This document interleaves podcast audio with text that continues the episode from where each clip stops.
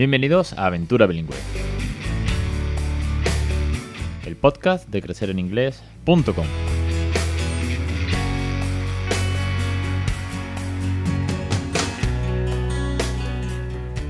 Capítulo 234 del 10 de diciembre de 2020. Muy buenas, mi nombre es Alex Perder y esto es Aventura Bilingüe, el podcast sobre bilingüismo real, el podcast en el que os cuento mi experiencia después de 5 años ya criando bilingüe, el podcast en el que vemos tips, consejos, recursos, familia, ciencia, todo lo que tenga que ver con este loco proyecto en el que nos hemos embarcado y en el cual tenemos un fin, un objetivo muy claro, y es regalarle una segunda lengua a nuestros hijos a través de la naturalidad, la diversión y el cariño, así de un ambiente muy natural, de un día a día, de un cuento, de la televisión versión original, de los, de los recursos, de ponernos a jugar, de la electroescritura, de todo lo que tenga que ver con esto, que poco a poco va a más, y prueba de ello es que aquí seguimos una semana más.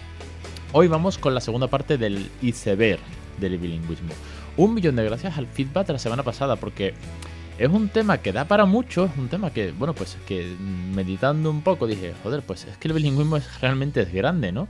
después de tantísimos programas. Y se me ocurrió hacer este monográfico. Oye, pues ir un ejemplo muy gráfico, el famoso iceberg, de todo lo que esconde, ¿no? que solamente se ve un poquito en la superficie del agua, pero debajo hay mucho. Este ejemplo lo, se utiliza para, pues, para un millón de cosas. Y dije, oye, pues ¿por qué no? no? Vamos a darle este punto. Pero claro, por otro lado es como muy filosofal y yo intento utilizarlo también para motivaros, para empoderaros con eh, el bilingüismo, para que os sintáis orgullosos sobre todo y que también cambiéis el chip os abra un poco la mente en cuanto a todo el esfuerzo que estáis haciendo, que muchas veces como que no se ve, porque por eso es un iceberg gigante, ¿no? Y por otro lado, pues tenía un poco de miedo de, bueno, me voy a poner aquí a, contar una, una, parrafada, pero el feedback ha sido muy bueno, con lo cual me alegro mucho y me, ayuda aún más para grabar esta semana. Así que de verdad, muchísimas gracias a, todos los comentarios que, me habéis mandado. No me enrollo, vamos con el tema, vamos con el ICB. Nos quedamos la semana pasada, primer episodio, con la superficie. La superficie, de manera muy, muy, muy rápida, para ir bajando el iceberg, pues tenemos dos cosas principalmente. Y es que la gente nos ve, porque por eso está en la superficie, y nos ve hablando inglés y a nuestros hijos. Ya podemos tener mejor nivel, ya podemos parecer más nativos, menos, dándole patadas, y pueden ver que nuestros hijos nos entienden o ya hablan, ¿no? Depende de la edad del peque, pues igual ven que le decimos give me the hand for cross the road y te da la mano, o ya... Eh, en muchos casos de los que estamos aquí inmersos en esta aventura, pues ven que el peque también te responde, que va cantando a lo mejor en inglés y que es muy, muy natural. Puede ser desde el parque, desde la puerta del colegio, cuando yo hablo con, con Raúl en la puerta del colegio, estamos todos conversando en inglés y hay otras familias y nos ven. Esa es la primera parte. Pero empezamos a sumergirnos. Vemos el iceberg, vamos bajando ya debajo del agua, agua fría, y iceberg muy grandote. ¿no? Vamos a ir bajando hasta la parte más oscura y más puntiaguda del iceberg. ¿Qué es lo siguiente que vemos? Bueno, pues eh, yo lo he dividido eh, conforme sea más obvio a más, mm, más oscuro, ¿no? Más, más complejo de ver todo este esfuerzo que estamos haciendo, toda esta aventura. Yo me quedaría aquí con, con, dos términos o con dos facetas, ¿vale? La parte de educación. Ojo, os voy a hablar, eso sí, siempre con mi experiencia, mi punto de vista y la de otras muchísimas familias con las que estoy en contacto. Suscriptores, eh, oyentes, gente que me escribe por el formulario, por privado que es un amplio espectro. Ya la muestra es, bastante interesante después de, todo esto, ¿no? En la plataforma han pasado ya más de 300 familias. Oye, pues para algo da, ¿no? Entonces yo me quedaría con una parte que sería la parte de educación, que no se ve, pero que está ahí, ahora os desgrano, y la parte de emprendimiento. Ahora os cuento también. Veréis, la parte de educación sería la más obvia, las, cuando empiezas a bajar el iceberg, y es que las familias que estamos criando bilingüe eh, pueden ser teachers. Muchas de vosotras sois teachers, ¿vale? Ya tenéis nociones acerca de, eh, bueno, pues de, la enseñanza en general. En mi caso y la de otras muchísimas, muchísimas familias no tenemos ni idea. Pero si yo no sabía eh, qué es la motricidad gruesa o la motricidad fina, el pensamiento lógico-matemático y este tipo de cosas no las controlaba. Sí me doy cuenta, y con esto, ojo, que en ninguna familia no criando bilingüe se me enfade, quiero decir que no es que no pongan interés, no pongan eh, ganas en la educación de sus hijos, ¿vale? Pero sí me doy cuenta, y eso sí que lo tengo comprobado, y por aquí de esto lo hemos hablado muchas veces también con otras familias que han pasado, que las que estamos inmersas en esta aventura le ponemos un puntito más de curiosidad y de implicación a la educación. ¿Por qué? Pues porque en casa buscamos cualquier mínimo input para que el niño aprenda algo en inglés. Entonces, claro, aquí empieza la búsqueda de materiales, de las que venimos hablando pues desde los primeros podcasts que si este cuento es mejor para no sé qué historia de vocabulario, que si esta actividad con las flashcards pues ayuda a hacer no sé qué, que si este juego de madera viene muy bien para la motricidad fina y gruesa y discernir los colores, que si con este método Montessori podemos trabajar eh, no sé qué pensamiento lógico matemático por, bueno, todo esto. Entonces, claro, aquí nos empezamos a poner las pilas, queramos o no, la corriente nos lleva un poco cuando empiezas a seguir cuentas de Instagram, cuando empiezas a ver recursos, cuando escuchas las entrevistas aquí, cuando os cuento todo lo que estamos haciendo en casa, que tú, sin querer o no, empiezas a preocuparte por ese tipo, ese tipo de educación. Buscando siempre el inglés como, como objetivo, ¿no? Oye, pues jugar en inglés, pues empiezas a leer y a interesarte. Y aquí es donde nos ponemos ese puntito extra, ¿vale? Nos hacemos ese poquito de esfuerzo, empezamos a buscar. Yo os digo que yo pues no sabía que era la motricidad gruesa o fina, no sabía que existían esas dos, pero claro, cuando empiezas a, ver materiales y tú compras tu juguetito de madera para que el peque meta el triángulo, el cubo, el círculo y tal, pues empiezas a trabajar esos aspectos. Que no digo que otra familia criando monolingüe, pues no lo hagas, pero como tú quieras hacerlo en inglés, pues te informas más y te pones las pilas. Y entonces buscas ese tipo de materiales. Entonces ahí empiezas a trabajar. Que coja el juguete con la mano derecha y que coja el círculo y lo meta en el agujerito. Y ahora los colores. ¿Sabéis por dónde voy, no? De hecho, una de las clases, de las primeras clases de la plataforma de cursos es Right, eh, right Hand and Left Hand. Y es un juego que yo le hacía al peque de dónde está el chupe, se lo escondía. Algo tan sencillo como eso para enseñarle izquierda y derecha al mismo tiempo después pues se ha ido convirtiendo en un juego de esconder las cosas, de que él vaya preguntando, el where is, una estructura gramatical. Algo tan sencillo como eso hace que nos impliquemos, hace que cada vez esto sea más grande y además nos despierta esa curiosidad, ese hambre por, por los sistemas educativos, por todo lo que tenga que ver con la enseñanza que estamos haciendo aquí en casa. Ojo, las que seáis teachers, sé que esto en el aula ya se trabaja hay un programa, hay un sistema, la docencia, lo, estudiáis en la carrera, etcétera, etcétera. Pero yo hablo de la crianza en casa, ¿vale? De a través de la naturalidad, la diversión y el cariño, meter todo este tipo de conceptos, que no son pocos. Y por otro lado, es la parte del emprendimiento. A ver, yo sé que aquí hay muchísimas, muchísimas familias teachers. Yo sé que hay muchísimas familias que van en relación con eh, los idiomas, ¿vale? Son sois traductores o traductoras. Pero alguna que otra por aquí me escucha y sé que mm, viven mucho en el mundo del emprendimiento. Si sois afines a este tipo de corriente, de trabajo, de startups y de, movimiento del emprendimiento en general, vais a ver que siempre hay una serie de pautas que se repiten.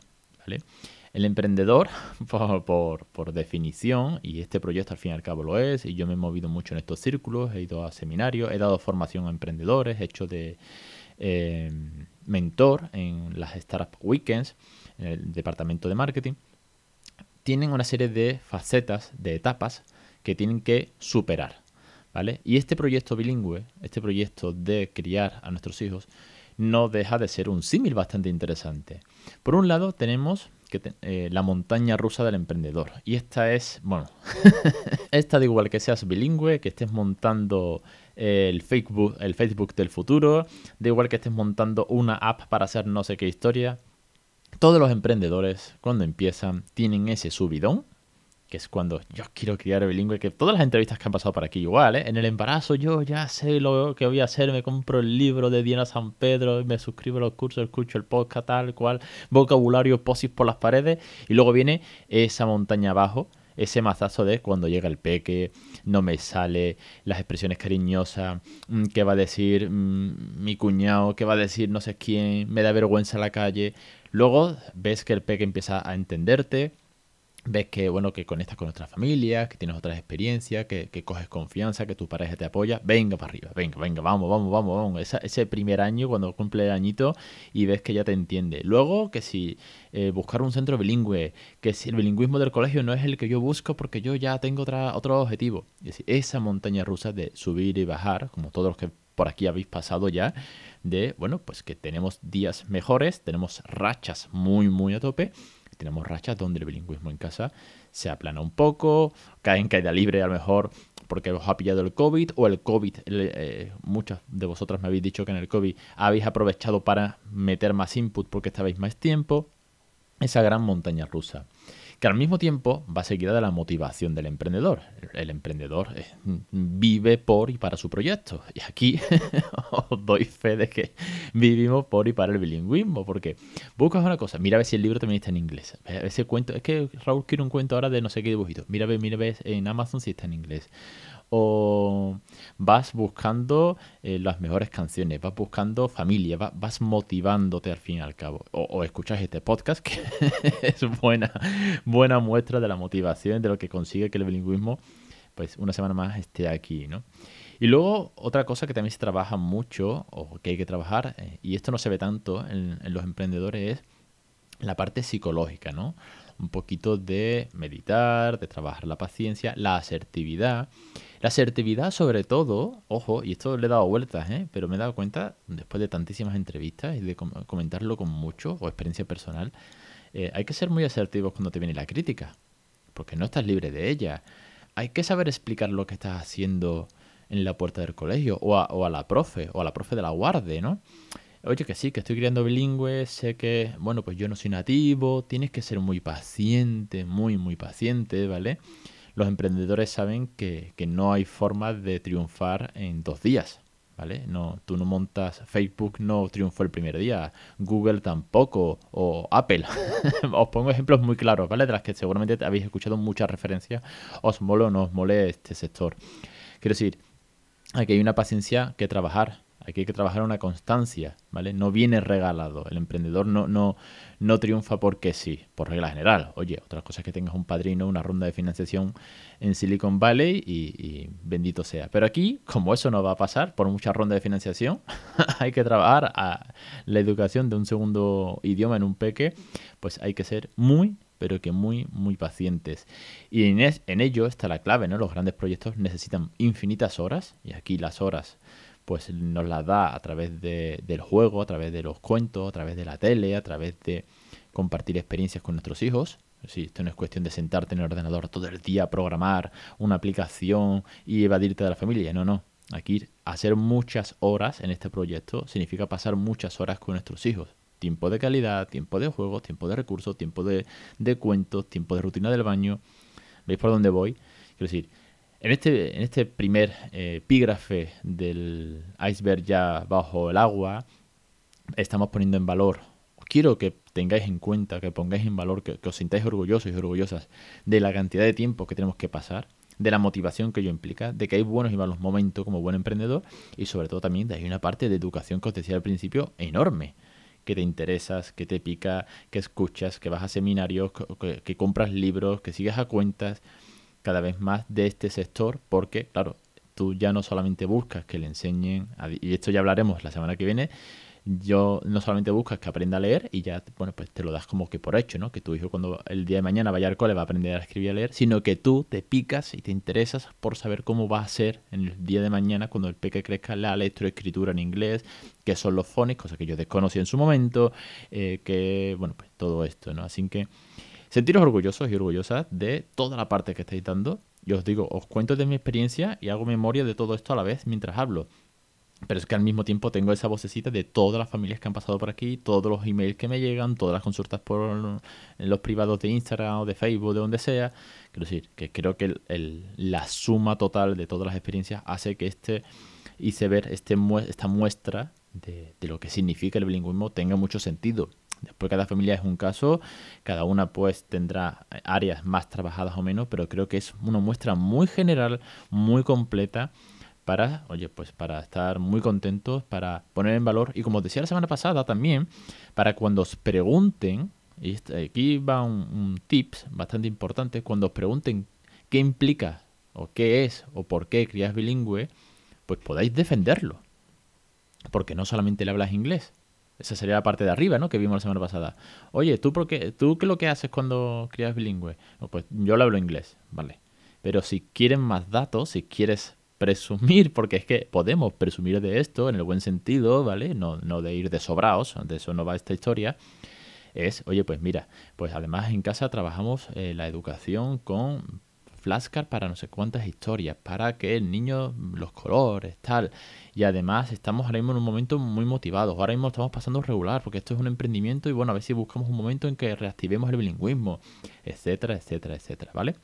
No me enrollo mucho más. Espero que hayáis pillado el concepto. Dadme vuestro feedback, de verdad, si esto os sirve para poner en pie todo lo que estamos haciendo porque la semana pasada hubo muy buen feedback, yo me alegré mucho, así que siempre viene bien, hombre, que después de aquí, después de cinco años y cuatro años y pico hablando en el podcast, pues viene bien que me digáis, oye, sigue por ahí que, que mola.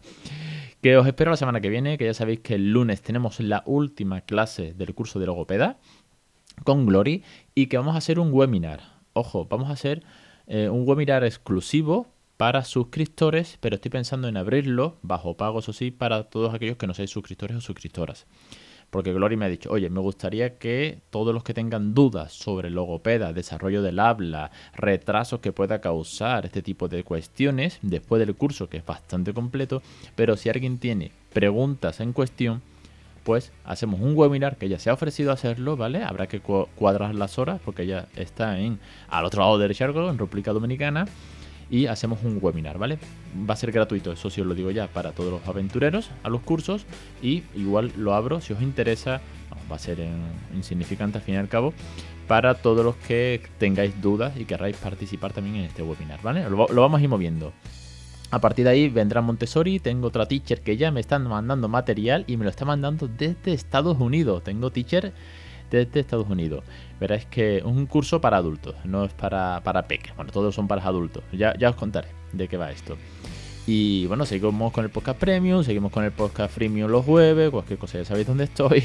Espero en aventura bilingüe en creceringles.com. Un saludo y hasta la semana que viene.